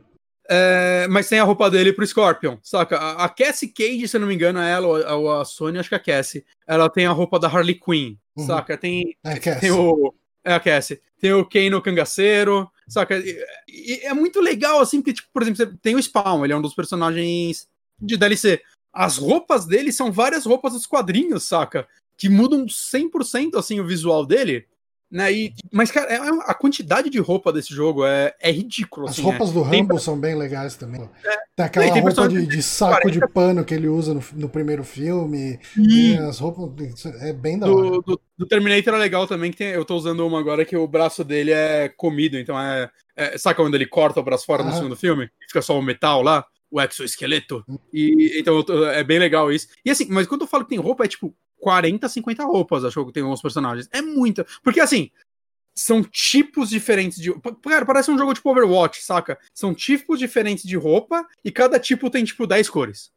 A única coisa que eu não gostei é que a única forma de você escolher essas roupas é entrando na customização e fixando ela no personagem. E você pode criar uns presets dele que envolvem roupas, golpes, né? Que você pode mudar os golpes do personagem e, e itens e criar vários presets para quando você escolher ele escolher esses. Mas eu, sei lá, eu queria, tipo, tanto. Ah, eu vou jogar com o personagem. Abre o um menu só de roupa, de cosmética, para eu escolher uma rapidão aqui antes da luta. Porque é, eu é que é foda que... também, eu, eu, entendo isso, porque é foda você esperar o cara escolher uma roupa dentre 40, né? Ah, tira isso do online, mas no, no modo single player ou no, ah, no modo um contra, tipo, multiplayer local, deixa assim, saca? Porque eu nunca vou eu, eu, gosto de ficar trocando as roupas, mas eu não vou toda hora sair do jogo, é, entrar não, no é, é meio burocrático mesmo. É, eu acho muito burocrático. E é uma coisa tão legal. Eu até vi um cara elogiando isso, falando que, que Mortal Kombat tá tão seguro dos personagens que você pode botar uma roupa amarela no Sub-Zero e você ainda vai reconhecer ele como Sub-Zero e não como Scorpion. saca? É, é, isso, isso, isso é importante, saca? É, os personagens, é, tipo, as animações deles é, durante a luta e tudo mais, tão boas no nível que eles podem confiar que ninguém vai se confundir que o, que, que o Scorpion amarelo é o Sub-Zero. Quer dizer, que o Sub-Zero amarelo é o Scorpion. Isso. Mas, e cara, e assim, essa versão Ultimate, além de tudo, ele coloca os Friendships, que antes só tinha os Fatalities e tudo mais, e agora tem os Friendships, que são bem legais. Eu acho que não tem muito o que falar sobre eles, mas é uma, uma adição legal. E eu vi que teve um pacote de roupas de, do filme, que tem a Sônia do filme e o Christopher Lambert como Raiden. E acho que quando você usa essas roupas, eles, eles que dublaram. É, eu, eu só fiquei sabendo disso hoje. Acho que são então três personagens, se não me engano. É. Será que, tipo, que eu sei que... Eu não lembro quem que era o outro. Eu não lembro quem era o outro. O Shang Tsung, mas acho que o Shang Tsung não conta, que ele só existe a versão dele com o ator. E, cara, eu, eu fiquei tão surpreso, Johnny assim. Cage, quando... talvez, eu não lembro, mas enfim. A DLC é focada muito no, no Shang Tsung, né? No, é uma história com Shang Tsung, Nightwolf e. Ah, eu esqueci o terceiro. E o Fujin. Hum. E, cara, Esse ator do Shang Tsung é muito bom, cara. Eu gosto muito dele. Que, eu acho que ele. Esse ator, ele tem a cara de filha da puta que o Shang Tsung precisava. Saca? Que os últimos jogos eu acho que eles não acertavam, eles só faziam um velhinho. E esse ator, ele tem a cara. Eles abraçaram que o Shang Tsung desse universo agora ele é o língua de cobra. Ele é fica o Johnny Cage, tá? É o Johnny Cage? Ah, tá. Eles abraçaram que o Shang Tsung é tipo língua de cobra do Senhor dos Anéis. Ele é o cara que fica dando pilha errada em todo mundo. Saca? Eles estão nessa missão juntos. E, mas os caras só viram, mas quanto tempo para você trair a gente? Aí ele só dá um sorrisinho assim. só que, tipo, é óbvio que, que é muito temporário essa união deles, só porque eles têm algo em comum nesse momento. E eu, eu gosto disso, cara. Ele é, ele é muito filha da puta, Kingston. E o ator manda muito bem, cara. Ele fala, tipo, meio sussurrando, saca? Meio. Ah, é muito língua de cobra, assim. Eu, eu, eu gosto muito do, do, trabalho dele. Eu acho que eles acertaram muito em pegar esse maluco para fazer esse personagem de novo e focar tudo nele. Ah, e só uma última coisa antes de eu fechar. O modo cripta agora é, um, é uma insanidade. O modo cripta eu já joguei acho que umas duas, três horas dele e eu acho que eu não tô nem na metade, porque o modo cripta agora ele é uma a ilha do Shang Tsung, que eu, que eu cheguei a ler que muita parte dele é modelado a partir do primeiro filme. Ah. E eu acho que é verdade, porque tem umas salas, tipo, a sala de comida e tal, que tem a mesona que parece a mesa que o, que o Kano fica comendo aquele frango de uma forma nojenta no filme e tudo mais. Mas, mas, enfim. E ele agora é um jogo em terceira. Tipo, no primeiro era só uma, umas criptas que você ia abrindo, né? Não só no primeiro, né? Acho que isso tem desde o da The Alliance ou do Deception, que é só umas criptas que você ia abrindo, deixando umas artes, um, algumas coisas assim. E agora é. E aí no segundo ele virou um dungeon crawler, basicamente com puzzles e tudo mais. E nesse é um jogo em terceira pessoa também, mas ele tem muito puzzle, muita exploração, saca? É, é, um, é um negócio que você pode perder horas, horas e horas, cara. Que tem tutorial de como você soluciona coisa nessa porra, porque é difícil. saca? É, é, um, é um jogo à parte que eu acho muito, muito, muito legal. É, eles abraçaram que assim, agora você, o modo cripta não é feito mais para você completar. Tanto que você pode usar uns negócios da da crônica, umas areias da crônica que você pega para resetar todos os baús, saca? Ele não é mais um modo para você completar abrir todos os baús, é para você ficar lá rodando e, e vai demorar muito para você conseguir muita coisa, mas é, é um jogo pensado a longo prazo. Então você vai jogar essa merda durante cinco anos, sei lá, saca? O tempo que ele existir, você vai ficar jogando online dele e vai ficar ganhando moeda e de tempo em tempo você vai entrar na cripta e olha só, abriu uma nova máscara pro Sub-Zero. Olha, abriu um novo artbook. Né? Você abre Fatalities, mas honestamente, quando eu vou jogar um personagem, eu ainda não liberei todos os Fatalities na cripta, eu, eu olho assim no GameFAQs e foda-se, saca? Eu vou hum. fazer o Fatality. Eu vou ficar esperando eu liberar tudo na cripta que vai se fuder. Então você faz isso daí, você faz o Fatality, você libera ele. Ele, pá, aparece assim, ah, você liberou, aparece, você fez o Fatality, você liberou a ele, e ele aparece no menu de opção lá sem, sem saca? O comando para você fazer e tudo mais. Mas, mas eu gosto muito do que eles fizeram com o modo cripta desse jogo, assim. Eu, eu, hum. eu quero completar o modo cripta, né? O, a campanha do modo cripta, vamos chamar assim. Né? Mas, mas, acho que é meio que isso, assim. É um jogo que eu tô muito surpreso, ele é muito legal, ele é ridiculamente bonito. Ele é bonito no nível, se ele não fosse tão bonito, talvez eu não estivesse gostando tanto. é, tipo, ele é um ótimo jogo de luta. para mim, eu sei que a comunidade, muita gente não gosta, mas para mim, ele é um ótimo jogo de luta. Muito divertido, eu gosto das mecânicas dele, eu gosto das modificações dele, com o plus de ser ridiculamente lindo. Você deu algum Fatality, Johnny? Dei, né? Cara, os Fatality desse jogo tão incríveis que é tipo. Cara, o Fatality do, do Coringa é muito legal.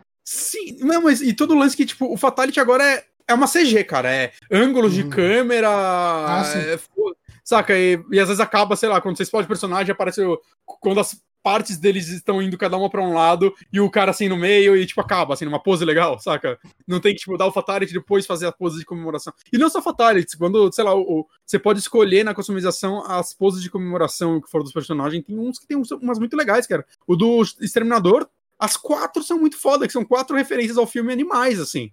Saca? É, é, é, eu acho que a atenção ao detalhe de animação de produção desse jogo é, é uma das melhores que eu já vi. Assim, provavelmente em jogo de luta 3D é a coisa mais bonita que eu já vi, assim, mais bem acabada uhum. é, visualmente que eu já vi. Legal, então, Mortal Kombat, uh, qual que é o nome dessa edição? Uh, Ultimate Edition. Ultimate 11 Edition Ultimate do, Edition. do 11 aí. Uhum. Fica a recomendação, a gente tá jogando no, no Play 5, né? Exato. Uh, mas essa Ultimate Edition, ela tá em tudo, né? Tá, tá, até no Play Switch. 4. Ah, tá no Switch. Maravilha. Tá no Switch. Tá. Maravilha, então. Uh, bom, eu vou tentar ser rápido então na última indicação. Eu queria só perguntar pro pessoal: uh, eu dei uma mexida no ganho aqui do microfone. Uh, tá menos estourado ou não? Pra mim tá ótimo agora. Tá. Nesse momento. Pra, pelo menos no meu áudio, né? No, no vídeo eu não sei se vai mudar alguma coisa.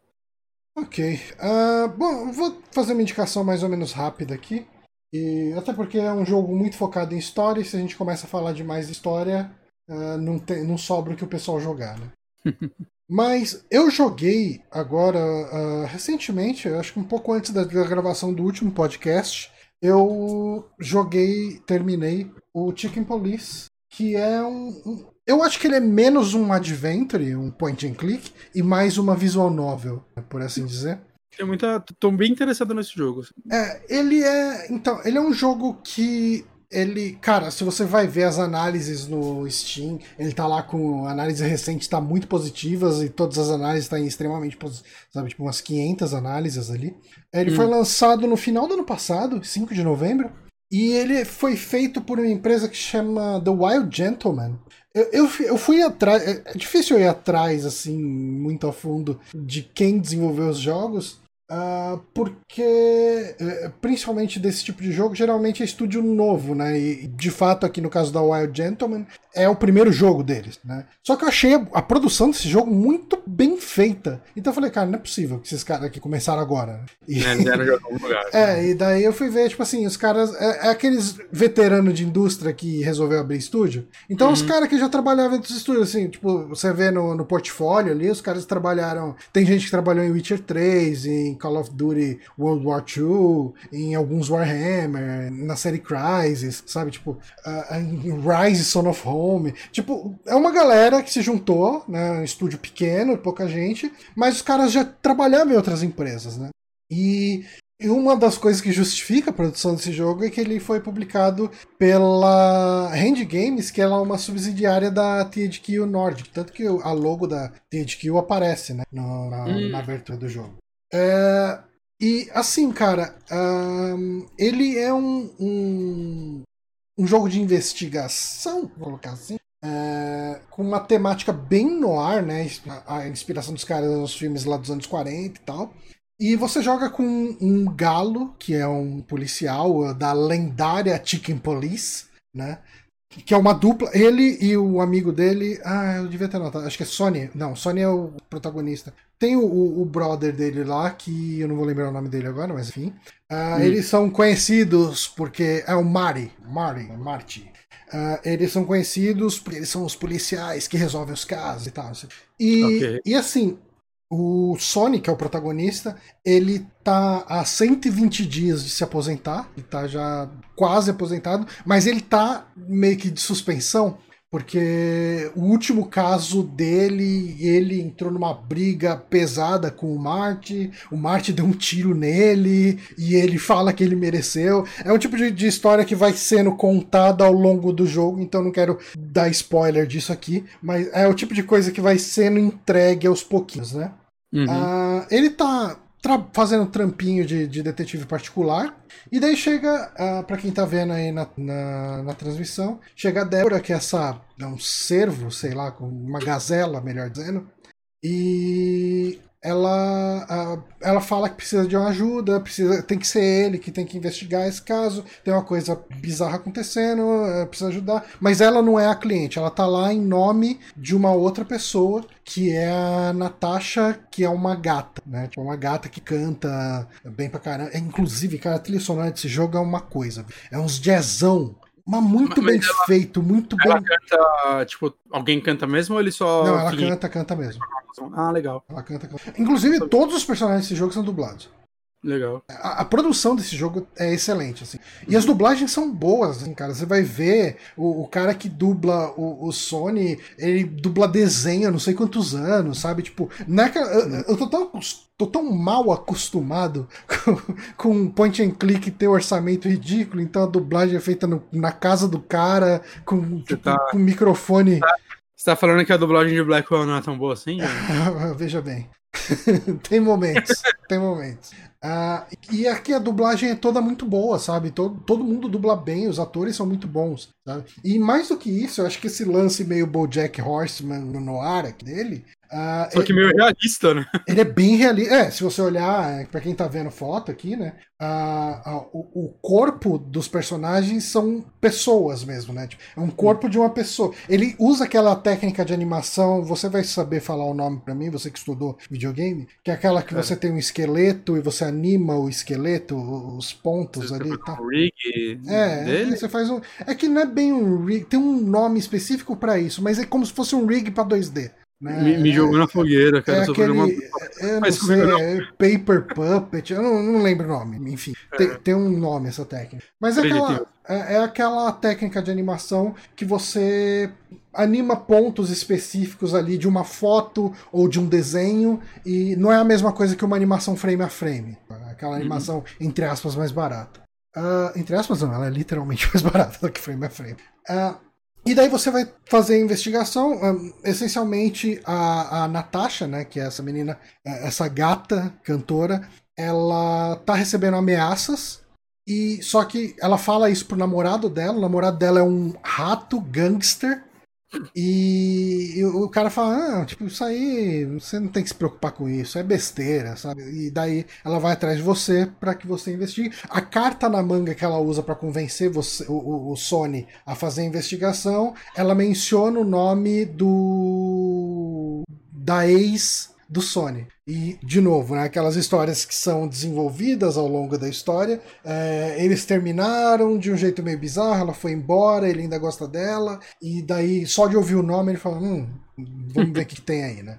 E, e assim, cara, uma coisa que eu adorei, e assim, detalhe, né, o nome desse jogo é Chicken Police Painted Red, o que me leva a acreditar que esse jogo vai ser uma franquia, eu imagino, é, que ele vá ter continuações, vá ter sequências. Porque... Eu, sinto que ele fez em casa, quando ele saiu, eu vi muita gente falando dele. Então, ele tem um world building muito, muito bem feito e tem coisas que são expostas mais de uma vez e que não tem um papel muito grande na trama e que eu fico pensando que poderia ser usado num outro jogo, sabe? Tipo, por exemplo, tem todo um lance, várias, várias, vários diálogos existe uma, uma conversa sobre o pessoal que apoia a monarquia e o pessoal que não apoia a monarquia. Isso não tem um, um efeito no jogo, sabe? Tipo, é, é, mais de world building. Ao mesmo tempo eu fico pensando, hum, será que isso de repente pode virar uma trama num próximo jogo? Será que o próximo jogo de repente vai ser um prequel contando melhor a história dessa briga do Marty com o Sony? Porque, porque ela não é 100% explicada, então ela é obscura o suficiente para justificar um prequel, sabe? Tipo, ele é um jogo com, com um, um world building é, uma construção de mundo tão bem feitinha que eu não acho que o pessoal vai deixar nesse jogo sabe? Uhum. É... Seria até um desperdício, né? Do que ah, tá o, o, Papai Platina falou aqui, né? Ele tem um lore sobre preconceito com insetos. Tipo, tem, a, tem uns personagens que são insetos. Um, um, tem um cara ali que fica tocando violão, né? É o único que aparece. E eles são tratados meio que como, tipo, imigrante legal, sabe? É, é, é tratado como se fosse uma subclasse de ser humano, sabe? Tipo, existe um preconceito, ao mesmo tempo que existe empatia por parte de alguns personagens em relação à situação dos insetos. E, e ele tem todo esse lance de que é, Clawville, que é a, a cidade onde se passa, é, é uma cidade onde não existe mais violência entre. Uh, não, é que é uma cidade, mas o mundo não existe mais violência entre predadores e presas. Só que não, né? só que ainda tem um negócio no subtexto, sabe? E, e um, um, assunto que eu comecei, eu acabei interrompendo ele no meio, é ele. Uma coisa que ele faz muito bem é essa construção da personagem, na, na, personalidade dos personagens, baseado no animal que eles são. Então, tipo, o Sony ele tem um amigo que é um, um coelho que ele é, dá a entender que ele é viciado em sexo. Uh, então, o coelho, tipo, o coelho é aquele animal que procria pra caramba, então já tem isso. Ao mesmo tempo, ele é muito medroso, ele é gago, assim, ele fala gaguejando e tal. Então, dá essa personalidade do coelho para esse personagem, sabe? Tipo, aí uhum. você chega lá, você tem uma mulher que ela é uma espiã mega perigosa e hoje em dia ela gerencia um, um bordel e ela é um crocodilo, sabe? Tipo, e daí mostra todo esse lance do perigo dela, de como ela é ardilosa como um crocodilo. Então, esses elementos, eu acho que acaba extrapolando a questão só do visual né? De, ah, que legal, tipo um BoJack Horseman, um, um, no ar. Hum. E traz um pouco para a personalidade dos personagens. Não que o, o, o BoJack Horseman faz isso. Foi um péssimo exemplo. mas é, mas eu, eu acho que ele faz muito bem, sabe? É, que mais? Bom, é, se tratando de gameplay, é, de maneira geral, eu acho que os puzzles dele são ok. Alguns eu achei mais difíceis do que precisavam, meio desconexos demais, sabe? Tipo, tem uma hora que você vai precisar abrir um um cofre que tá na, no, na casa de uma mulher lá. E o código do cofre, você vê ele na delegacia, sabe? Tipo, por que, que o código desse cofre estaria na delegacia? Por que, que essa mulher usaria um código com uma referência à delegacia? Não faz sentido, sabe? Tipo, uhum. Tipo, algumas coisas ali eu achei meio desconexas. Mas no geral a parte de puzzles funciona ok. Uh, não chama atenção, que fique bem claro. E ele tem é, uma questão da, da investigação, dos interrogatórios, que eu não sei se eu gostei. Sabe, tipo, uh, quando você. É, alguns personagens você desbloqueia um, um interrogatório. Você vai ter que extrair informações deles. Eu tava curioso, assim, era a parte que mais me, me chamava atenção. É, eu, eu não gostei muito, mas pode ter sido eu. Papai Platina que tá comentando sobre o jogo lá no chat, uh, você curtiu? Enquanto você responde, eu vou falando aqui. Pra, pra é... mais pra... Eu pensei que ele era só PC. Eu não sei, eu não fui atrás, sendo bem honesto. Esse jogo ele não tem página no Wikipedia. Aí fodeu, né? Ele não existe. Você tá falando de jogo que não existe já. Aí eu teria que ver a página do, do jogo mesmo. Eu acho que ele saiu para mais lugar, ou se não saiu, ele tava para sair. Hum. Uh... Saiu, se não saiu, tá pra sair. Ok. É, é, eu, eu não acho que ele é intencionalmente exclusivo, não. Tipo, eu, eu acho que eu li alguma coisa sobre ele sair pra Play 4. Eu, o Papai Platina não joga ele no Play 4? Certeza. Dá pra olhar lá no chat. Ah, bom, o Papai Platina disse que gostou bastante da, investigação. Então, como funciona? Você vai começar um diálogo com uma pessoa, e daí ele vai falar: ah, esse cara ele tá meio que na defensiva. Então talvez seja uma boa a gente começar a atacar ele quando for fazer o. o quando for fazer a investigação. E daí você tem algumas opções para falar e você tem uma barrinha de, do seu nível de eficácia ali. É, se você hum. faz uma pergunta que está dentro do que o jogo espera, você vai ganhar bônus. Se você faz uma pergunta ruim, você perde bônus. É, e se você cair abaixo de zero, a investigação falha. Daí você tem que começar do zero. Né? Uhum.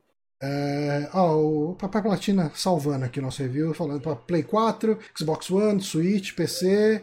E tá, no PC tá no Steam no GOG. Muito obrigado. Kitzinho para ser gostoso pra Inclusive, visitem o Conversa de Sofá lá que tem review do Papel Platina sobre esse jogo. Uh, e daí você vai uh, uh, aumentando, diminuindo sua performance.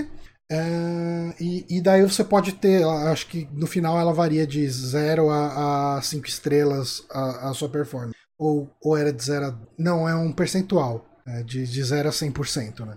E o que eu não gostei muito é que assim o jogo avança se você tiver uma performance. Se você não for eliminado na. se você não tirar zero, o jogo avança e você descobre tudo que você tem que descobrir mesmo. Tipo, uhum. ele, ele não te pune. É meio que. O que você tem ali no final das contas é um bônus e acaba servindo praticamente para platina, né? Para troféu. A, questão de você extrair as informações certas ou não. E no final da investigação você já vê como que você foi e se você não gostou da sua performance, você pode recomeçar.